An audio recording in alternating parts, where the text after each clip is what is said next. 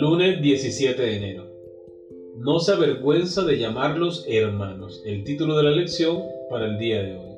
Así que por cuanto los hijos participaron de carne y sangre, él también participó de lo mismo, para destruir por medio de la muerte que tenía el imperio de la muerte, esto es, al diablo. Hebreos capítulo 2, versículo 14. Es nuestro texto para memorizar. Con ustedes Stephanie Franco y Eric Colón. Bienvenidos.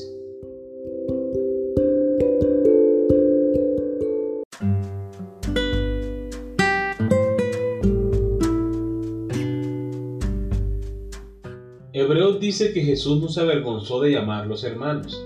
Hebreos capítulo 2 versículo 11.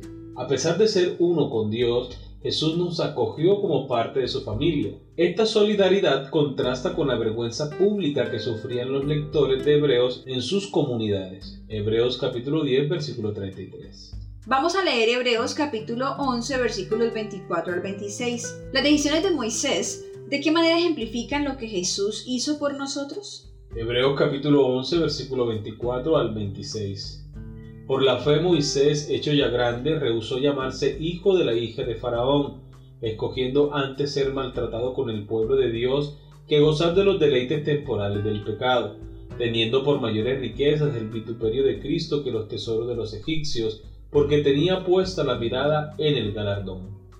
Muy bien, recordemos la pregunta. ¿Las decisiones de Moisés de qué manera ejemplifican lo que Jesús hizo por nosotros?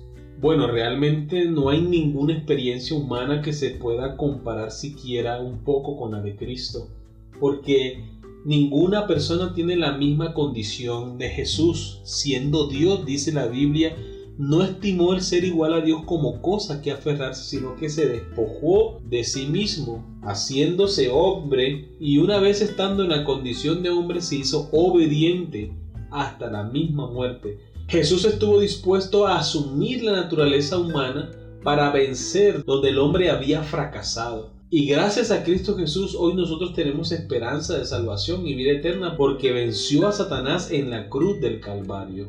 Moisés por su parte también tenía la oportunidad de vivir en una ciudad y en un mundo donde no iba a tener necesidades, donde no iba a tener sufrimientos, como sí lo tenía el pueblo de Israel.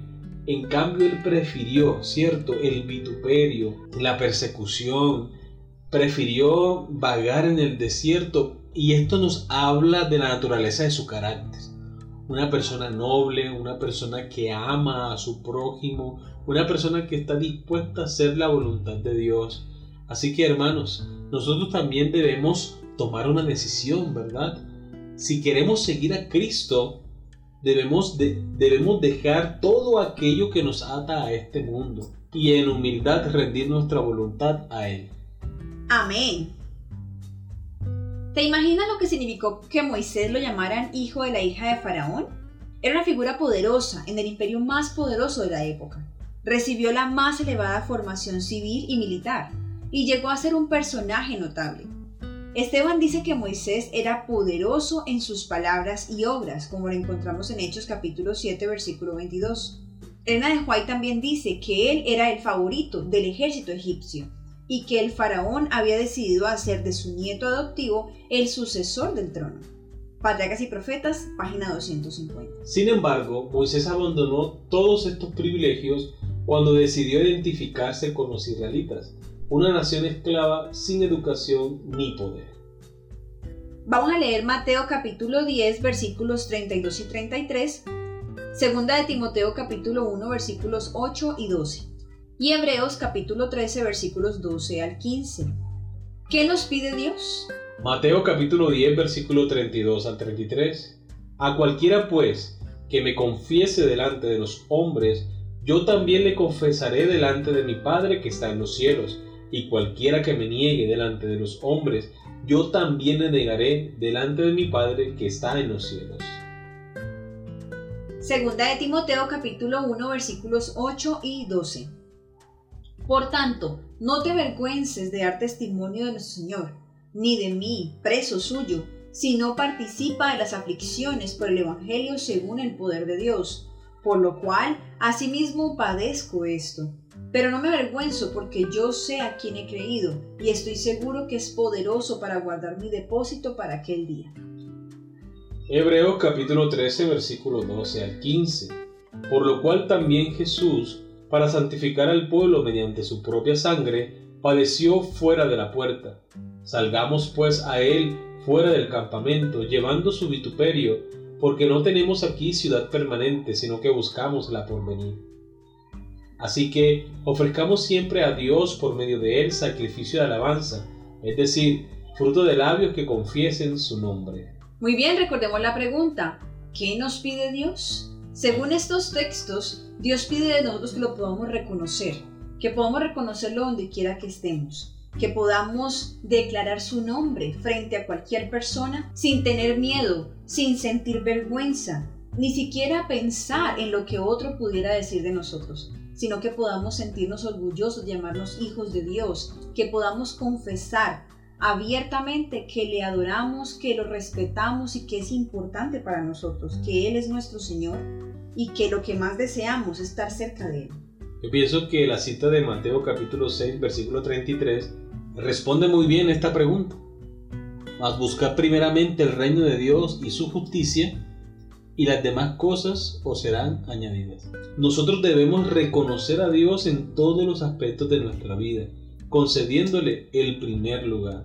Que cada decisión que nosotros tomemos, que cada cosa que nosotros dejemos de hacer, sea porque queremos honrar y glorificar el nombre de nuestro Dios. Amén. Esto era parte del problema para los lectores de Hebreos. Después de sufrir persecución y rechazo, muchos de ellos comenzaron a avergonzarse de Jesús. Por sus acciones, algunos corrían peligro de exponer a Jesús a la vergüenza pública en lugar de honrarlo. Hebreos capítulo 6, versículo 6. Por lo tanto, Pablo constantemente llama a los lectores a retener la profesión de su fe. Hebreos capítulo 4, versículo 14 y Hebreos capítulo 10, versículo 23. Dios quiere que reconozcamos a Jesús como nuestro Dios y nuestro hermano. Como redentor, Jesús ha pagado nuestra deuda. Como hermano, Jesús nos ha mostrado la manera en que debemos vivir para que seamos hechos conformes a la imagen de su Hijo, para que Él sea el primogénito de entre muchos hermanos. Romanos capítulo 8, versículo 29. Muy bien, hemos llegado a la pregunta final. Piensa por un momento en la decisión que Jesús tuvo que tomar para adoptarnos como hermanos. ¿Por qué la decisión de Jesús fue mucho más condescendiente que la de Moisés? ¿Qué nos enseña esto sobre el amor de Dios por nosotros? Bueno, para responder a esta pregunta debemos pensar por un momento quién es Jesús. Y Jesús es Dios, el creador y sustentador del universo. Ahora pensemos que ese Dios todopoderoso, creador y sustentador del universo, se hizo hombre es decir, dejó toda la gloria en el cielo, la alabanza de los ángeles, para venir a padecer y sufrir lo que nosotros merecíamos padecer y sufrir. ¿Qué acto de amor puede ser más grande que este? Que uno esté dispuesto a sufrir por el otro. Así que, aunque podemos hacer un comparativo entre Moisés y Jesús, obviamente Jesús estuvo dispuesto a dar mucho más que lo que Moisés dio por el pueblo. Así que, hermanos, le debemos todo a Jesús. Él nos creó, Él nos redimió y nos llevará con Él para vivir por siempre en el reino de los cielos. Amén. Muy bien, queridos amigos y hermanos, hemos llegado al final de la lección para el día de hoy. Esperamos que haya sido gran bendición para ustedes como lo ha sido para nosotros. Y recuerda nuestra cita para el día de mañana con una nueva lección. Que Dios les bendiga.